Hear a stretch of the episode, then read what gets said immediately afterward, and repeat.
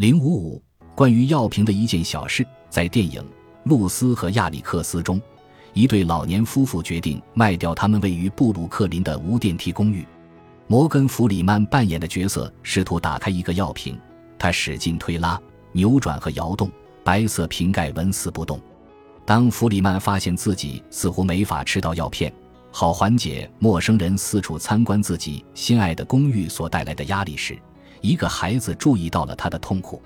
这个孩子满足十岁上下，扎着小辫子，戴着在好莱坞电影里象征超凡智慧的眼镜。他迅速明白老人要做什么，从老人手里拿走瓶子，并轻松打开了防儿童瓶盖。他打趣道：“把瓶子还给了老人。”老人摇了摇头。这个幽默的场景揭露出美国医药界一个巨大的、极其严肃的问题。那就是我们对药物安全的监管。在通常情况下，当法律法规为了解决少数人的利益而采取广泛措施时，势必会在好心保护少数人的同时伤害其他人的利益。毫无疑问，这里的少数人值得被保护，但是人们往往只研究了这些干预措施对儿童这一小部分人群的影响，却忽略了对其余大部分人群及成年人的影响。身边有孩子的人都知道。孩子们喜欢触摸所有东西，喜欢把身体嵌入所有尺寸合适的地方，也喜欢把一切够得到的东西塞进嘴巴。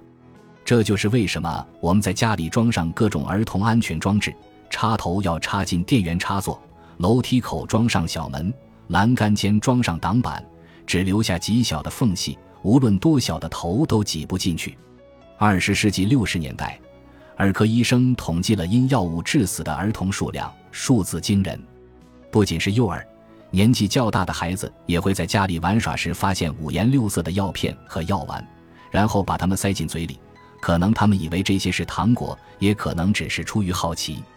一九七零年，防毒包装法案正式立法，保护儿童免于意外服用过量药物。于是，制药公司开始使用防儿童药品。尽管从未有人证实这种设计能完全保障儿童安全，但结果显示，五岁以下因中毒致死的儿童数量减少了将近一半。防儿童药瓶投入使用了近五十年，如今已变成行业标准药瓶。遗憾的是，这种设计对于大一点的孩子来说毫无威慑力，甚至有些两三岁的孩子也能轻松打开大多数药瓶，说明这项政策的早期效果已经消失。背后的关键问题是药物保护包装，这种防儿童包装让真正需要服药的人很难，甚至几乎无法打开药瓶，所以他们只能一直让瓶盖开着，导致所有人都可以轻易拿到。美国消费品安全委员会已通过各种方式解决了这些问题。一九九五年的修订政策要求，消费品安全测试不仅要面向四十二至五十一个月大的儿童。而且要面向五十至七十岁的老人，这确实是一个改进。他们将中老年人纳入了测试对象范围，但高龄老人仍被排除在外。没错，相比于更加健康、更加年轻的老人，那些真正受困于防儿童设计的老人更难被纳入研究范围。但正是这项设计使他们根本无法打开药瓶，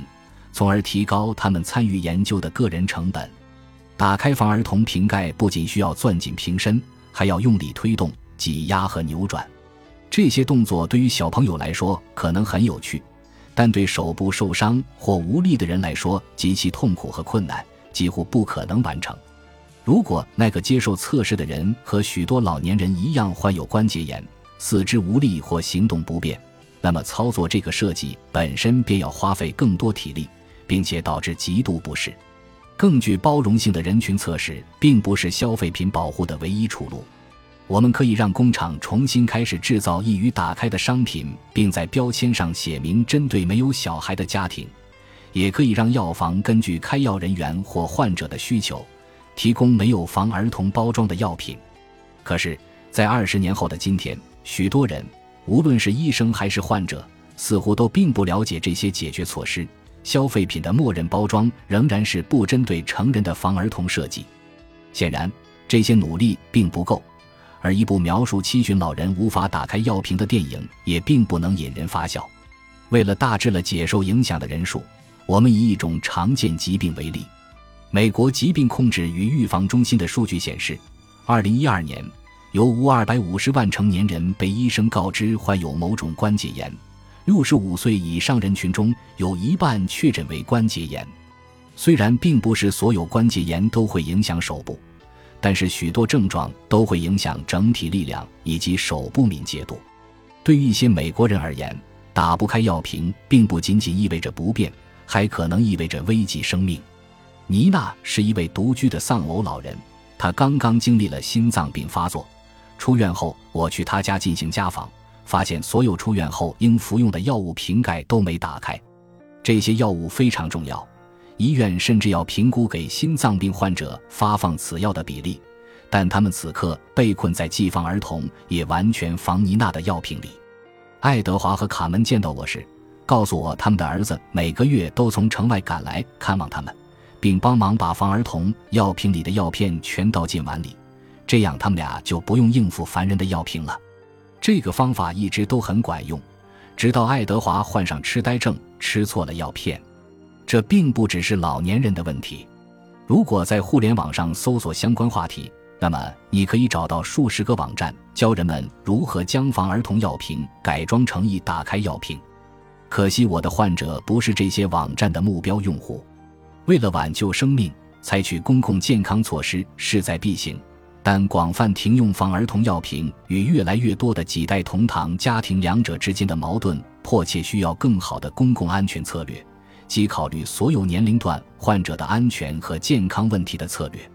关键问题是，能否在保障成年人轻松获取药物的前提下，减少儿童药物中毒现象。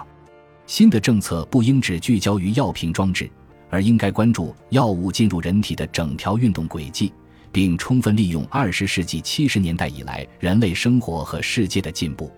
可能采取的方法有。设计出有针对性而不是普遍使用的健康瓶盖，以及运用指纹识别、人脸识别和语音识别技术的药物分配系统，这些技术都已应用于智能手机。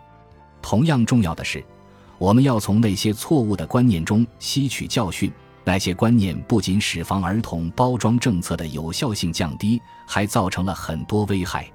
最初的立法规定，商品包装应便于普通成年人打开。这一说法却恰恰排除了最需要服药的成年人。颁布防毒包装法案几十年后的今天，药物包装测试仍未面向最年老的美国人，及人均药品消费量最大的群体。